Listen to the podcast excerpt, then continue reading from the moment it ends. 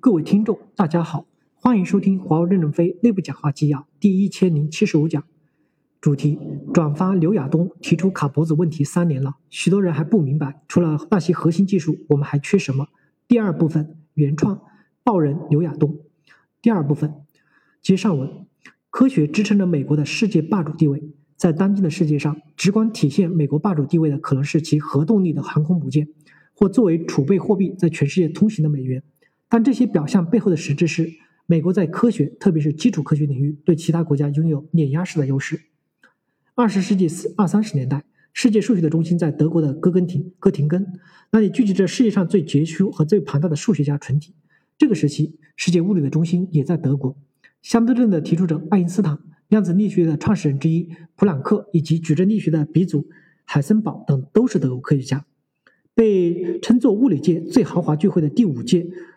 索尔雅会合影都是德国人。那时候，美国的科学家充其量只能算作是二流。但希特勒上台后，情况开始发生变化。这位大独裁者把德国的科学精英们源源不断地驱赶到其他国家，尤其是美国。欧洲最杰出的科学家几乎都定居美国，这大大促进了美国科学的兴起。可以肯定地说，如果没有这些人，美国后来在科学上无法与苏联竞争并获得冷战的胜利。据统计，现在百分之七十以上的诺贝尔科学奖获得者居住在美国。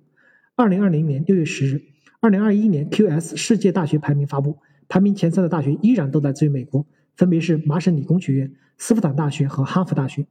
在排名前十的高校中，美国大学占据了五所。美国拥有世界举世闻名、全球最顶尖的实验室，包括劳伦斯伯克利实验室、劳伦斯利弗莫尔实验室、林肯实验室、加州理工学院喷气推动推进实验室、洛斯阿拉莫斯实验室、布鲁克海文实验室。橡树岭实验室、贝尔实验室、阿贡实验室，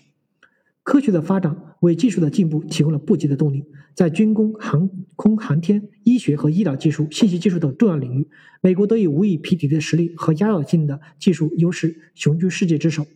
上世纪九十年代以来，全世界百分之九十以上的技术创新都离不开硅谷的技术支持，背后都有硅谷的影子。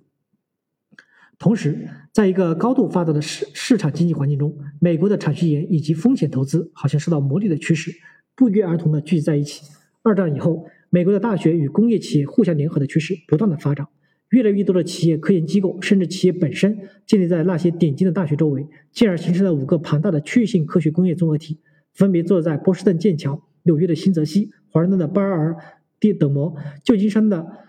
帕洛尔阿尔托和洛杉矶的圣圣地亚哥。此外，美国还有许多以联邦研究机构为中心形成的科学工业综合体。这些科学工业综合体主要是以国防部和国家航空航天局为代表。美国的各种科学工业综合体以及强大的科研产出能力和成果转化能力，不断的更新人类的生活生产生活方式，也不断的强化美国在科技实力方面的霸主地位。感谢您的收听，敬请期待下一讲内容。